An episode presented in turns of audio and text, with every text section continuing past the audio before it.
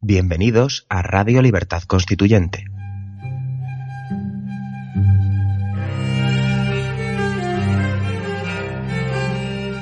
Están escuchando Sentido de la Revolución Francesa, un programa de la serie Nuestros Fundamentos.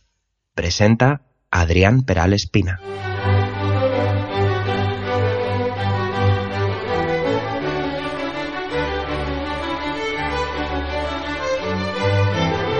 ¿Qué tal, queridos oyentes? ¿Cómo estáis? Soy Adrián Peral Espina y vamos a comenzar un nuevo programa de nuestros fundamentos de Radio Libertad Constituyente, dedicado a la Revolución Francesa.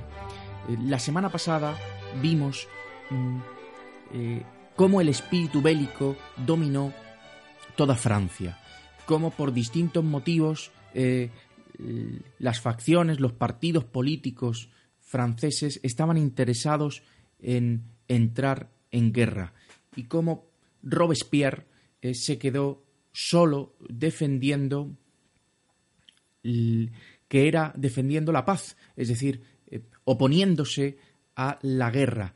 Eh, creyó que la guerra iba a ser perjudicial para la causa revolucionaria. Justo lo contrario que los girondinos, que Brissot, que Vergniaud y que el resto, que pensaban que la guerra era necesaria para poder eh, eliminar de Francia los restos aristocráticos contrarrevolucionarios existentes. Y especialmente querían la guerra para destruir eh, a los aristócratas y a los emigrados, a los emigrados que fundamentalmente eran aristócratas, que se agolpaban en las fronteras, al otro lado de las fronteras francesas, en Coblenza, y que constituían una amenaza para la revolución. Es verdad que estos emigrados, en su mayoría, lo que querían era eh, una vuelta a la monarquía anterior de, los estados generales, y por eso los girondinos creían que no iba a ser posible eh, que la revolución se, consolidara si seguía subsistiendo esta amenaza. Así lo defendió Brissot, así lo defendió Vergniaud. Eh, la aristocracia también quería la guerra, pero para todo lo contrario, eh, quería conseguir el apoyo de las monarquías europeas, mm, querían que las monarquías europeas declararan la guerra a, Francia con la intención de eh, minar las fuerzas de los partidos políticos mm, franceses que estaban a favor de la revolución y conseguir una vuelta al pasado, una vuelta a la situación anterior. Y en esa, situación nos encontramos eh, con que Luis XVI tenía que, por un lado, parecer que estaba con la Asamblea, que estaba con la Revolución, es decir, que estaba en contra de los emigrados y que por eso quería la guerra, pero por otro lado, eh, Luis XVI no estaba con la Revolución. Luis XVI y la monarquía, como luego se descubrió con la correspondencia secreta entre María Antonieta y su cuñado Leopoldo, el emperador de Austria, quería la guerra para debilitar a la revolución. Quería la guerra para eh, conseguir el apoyo de las monarquías europeas. Quería que las monarquías europeas entrasen en la guerra para sostenerle a él. Pero eh, Luis XVI tenía que disimular eh, y mm, casi fue empujado a la guerra por la propia Asamblea. Luis XVI no, no manifestaba, eh, no necesitaba manifestar su deseo de acudir a la guerra, era la propia Asamblea la que lo empujaba. ¿Cómo? Pues pidiéndole declaraciones o manifiestos en contra de los emigrados, advertencias en contra de los emigrados, emigrados entre los que estaba su propio hermano, eh, los, los hermanos de Luis XVI, que luego serían Luis XVIII y Carlos X, estaban dentro de los emigrados. Y mm, e, eh, los hermanos del rey tenían eh, una diplomacia, podríamos decir, secreta con las monarquías europeas para conseguir recabar ese apoyo. Y parecía, de cara a toda Europa, que esa diplomacia que tenían eh, que, que, lideraban los propios hermanos de Luis XVI se hacía con el beneplácito de Luis XVI. Sin embargo, claro, Luis XVI mm, lo negaba, negaba que,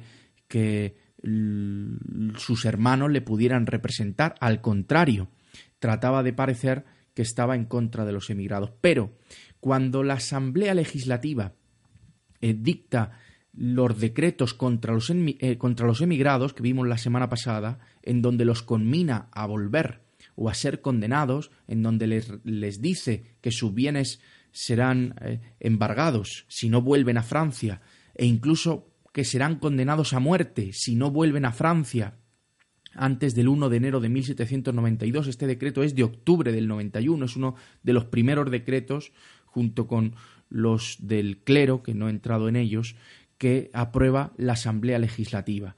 Bueno, pues esos decretos, los, el rey Luis XVI eh, tenía derecho de veto. Luis XVI veta eh, esos decretos para impedir que se pueda conminar en esos términos a los emigrados.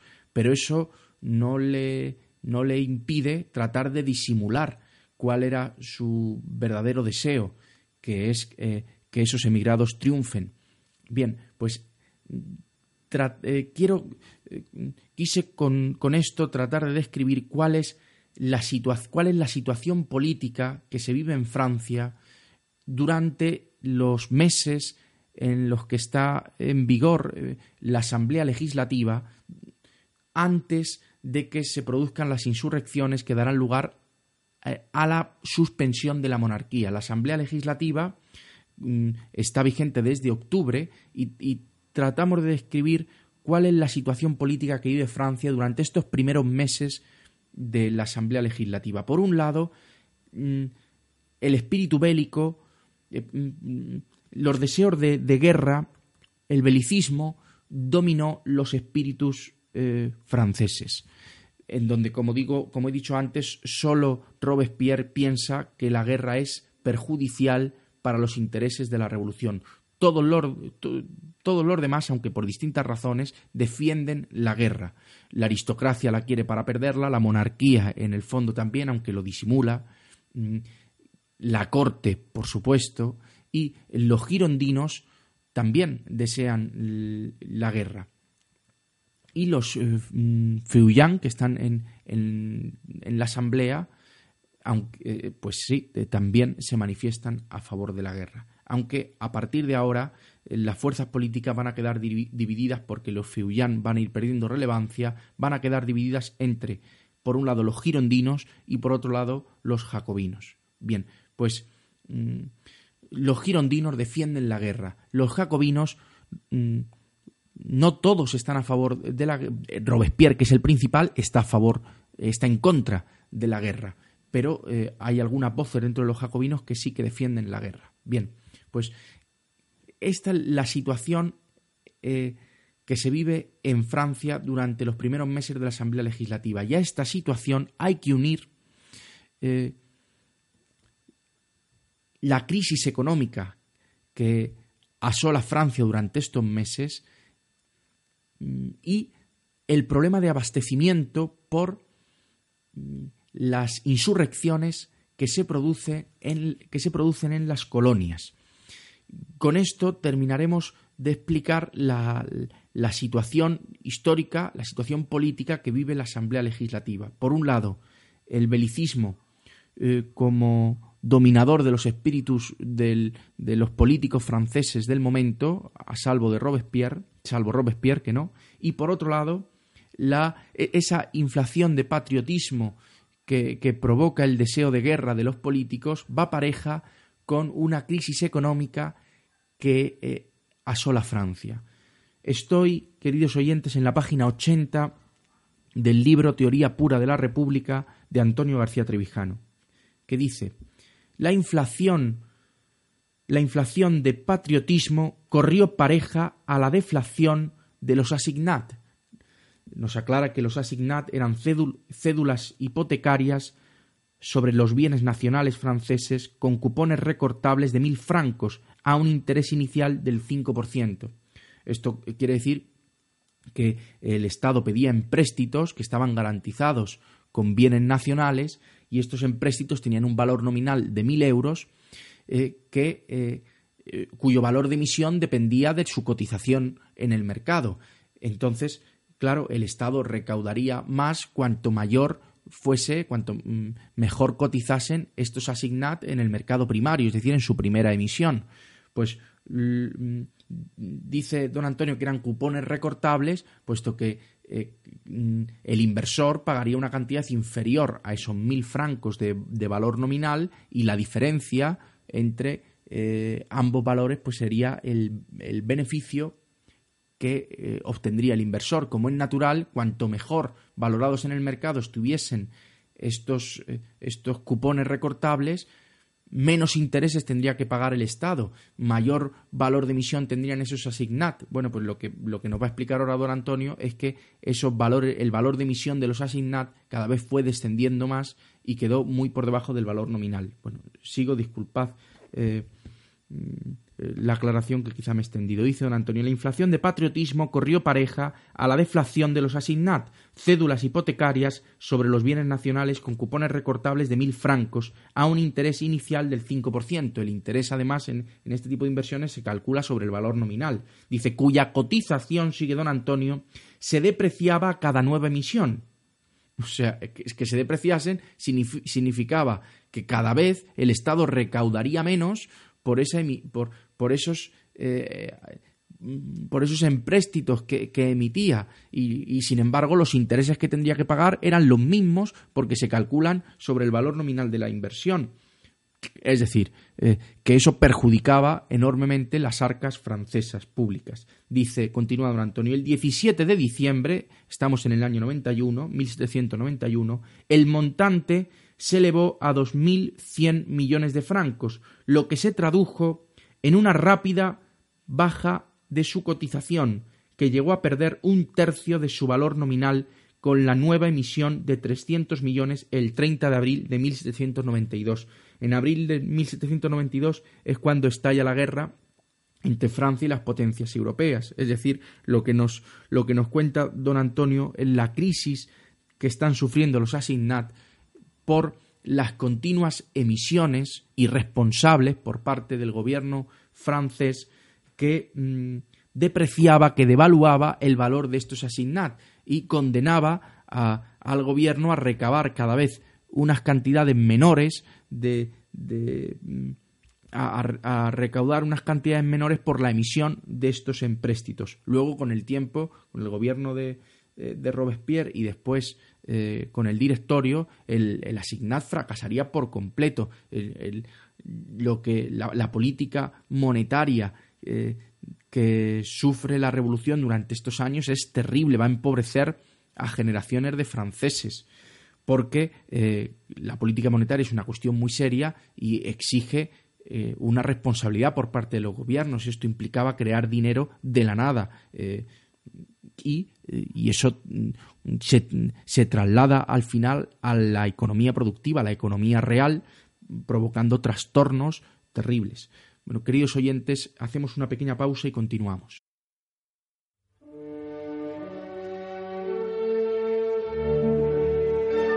Estrenamos nueva web www.mcrc.es desde ella podrás acceder a todos nuestros contenidos, diario, radio, televisión, hoja de afiliación. Interactúa con nosotros con el nuevo botón Iniciativas para la Acción. Cuéntanos tu propuesta para ayudar al MCRC en sus objetivos. Colabora con el MCRC activamente. Entra en la web, dinos a qué te dedicas, qué labor puedes desarrollar y nos pondremos en contacto contigo. Todo desde un solo acceso, todo desde www.mcrc.es. Sigue don Antonio diciendo, Mientras el precio de los asignat bajaba, el de los productos alimenticios subía. Y como sucedió a principios de octubre de 1789 con la falta de pan en París, ahora las mujeres y la opinión culpaban a la Asamblea de no haber previsto el, eh, el desabastecimiento de azúcar, café y ron ocasionado por las insurrecciones de los esclavos negros de Santo Domingo a finales de agosto del 91, es decir, poco antes de que se aprobase la Constitución. La crisis económica se unió al malestar social y a la crisis política del gobierno monárquico. Lo sucedido en Santo Domingo merece que, le dediquemos un programa, porque mientras Francia, mientras la Asamblea Constituyente estaba aprobando una constitución que pretendía eh, liberar a los franceses del yugo del antiguo régimen, que, pretendía consagrar la libertad de, Francia y la emancipación de, un régimen, eh, de un antiguo régimen que oprimía a, a todos los ciudadanos, mientras mm, en París se quería transformar a, todos los súbditos de la monarquía en ciudadanos franceses, mientras se aprobaba la Declaración de Derechos del Hombre y el Ciudadano, mientras todo eso estaba sucediendo en Francia, en, mm, bajo el eh, proclamando el principio de la libertad, en Santo Domingo, que era una colonia francesa, aunque tenía también una parte eh, mm, española, en la parte eh, francesa seguía habiendo esclavitud. Y, la contradicción es terrible, porque el mismo pueblo francés que estaba eh, haciendo historia con una revolución que proclamaba la libertad de, de los ciudadanos, es, e, ese mismo pueblo seguía consintiendo que la esclavitud de hecho existiese en Santo Domingo. Claro, el espíritu revolucionario que proclamaba esa libertad llegó a Santo Domingo y propició manifestaciones, al principio pacíficas, de los negros esclavos en Santo Domingo, pidiendo que las pidiendo desde allí, pidiendo a la Asamblea Constituyente y a las autoridades eh, francesas que estaban constituidas en Santo Domingo, pidiendo la emancipación del pueblo negro.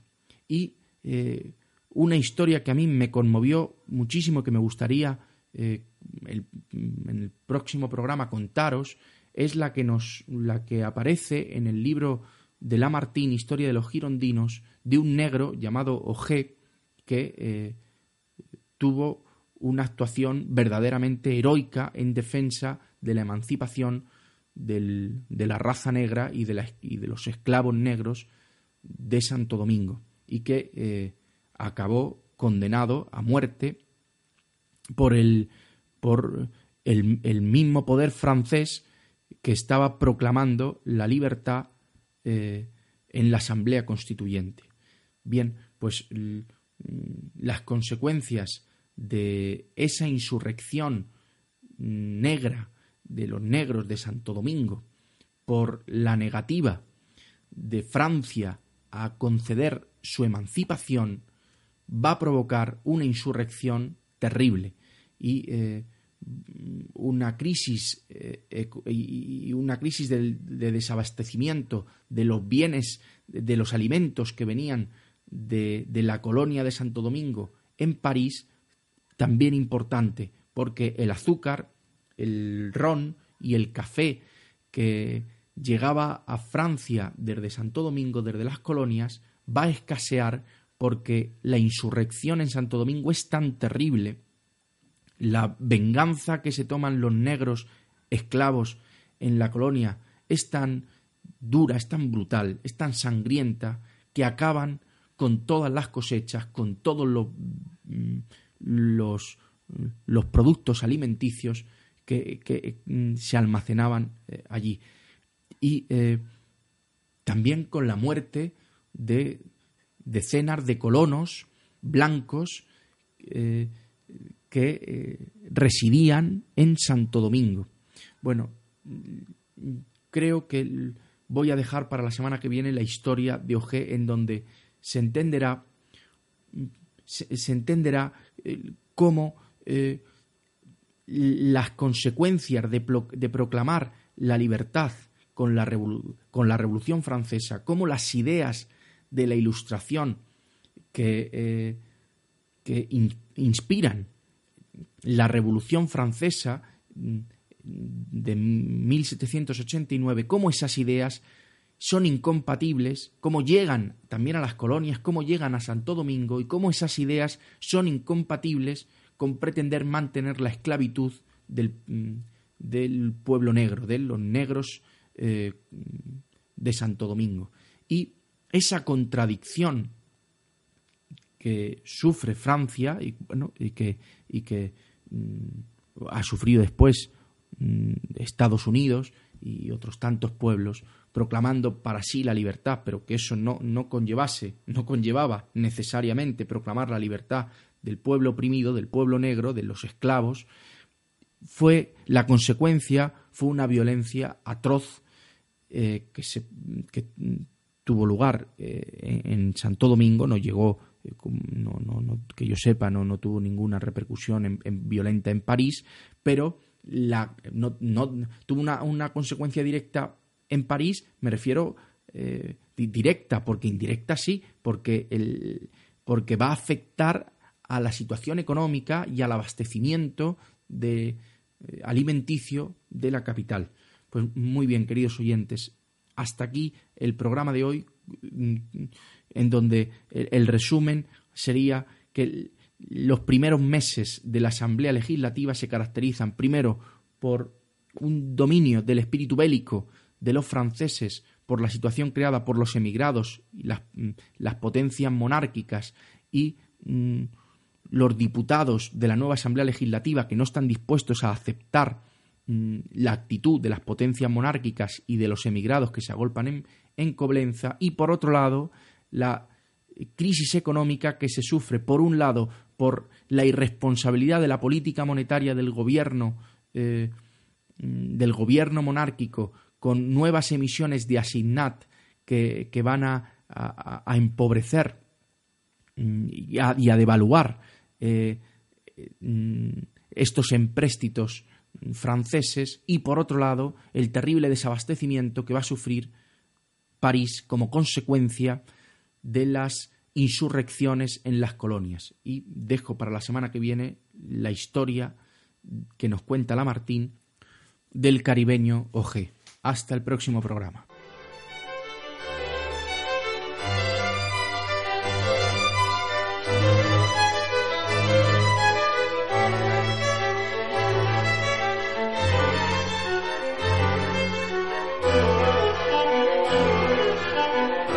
Gracias por haber escuchado nuestros fundamentos.